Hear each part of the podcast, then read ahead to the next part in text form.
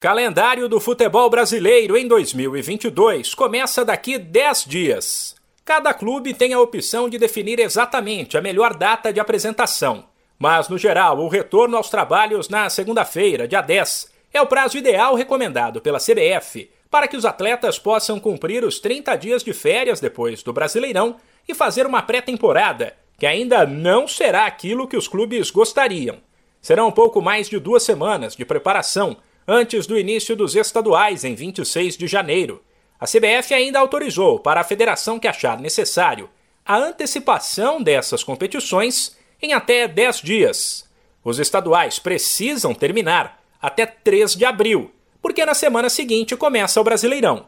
Normalmente encerrado no começo de dezembro, ele, se nada mudar, terminará mais cedo em 2022, em 13 de novembro.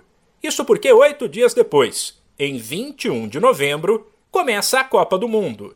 Ou seja, como a seleção inicia a preparação bem antes, tudo indica que clubes que tiverem jogadores convocados terão que atuar desfalcados nas últimas rodadas do brasileiro, sem falar em problemas causados por amistosos e partidas das eliminatórias. A CBF ainda confirmou que a Copa do Brasil e a Libertadores acontecerão entre o fim de fevereiro e o fim de outubro, portanto, sem impacto pela Copa do Mundo. Mas o bicho deve pegar de verdade nessas competições a partir de abril, quando começará a fase de grupos da Libertadores e quando os times que estão no torneio continental entrarão na Copa do Brasil, já a partir da terceira fase. A Sul-Americana de 2022 será disputada entre abril e outubro.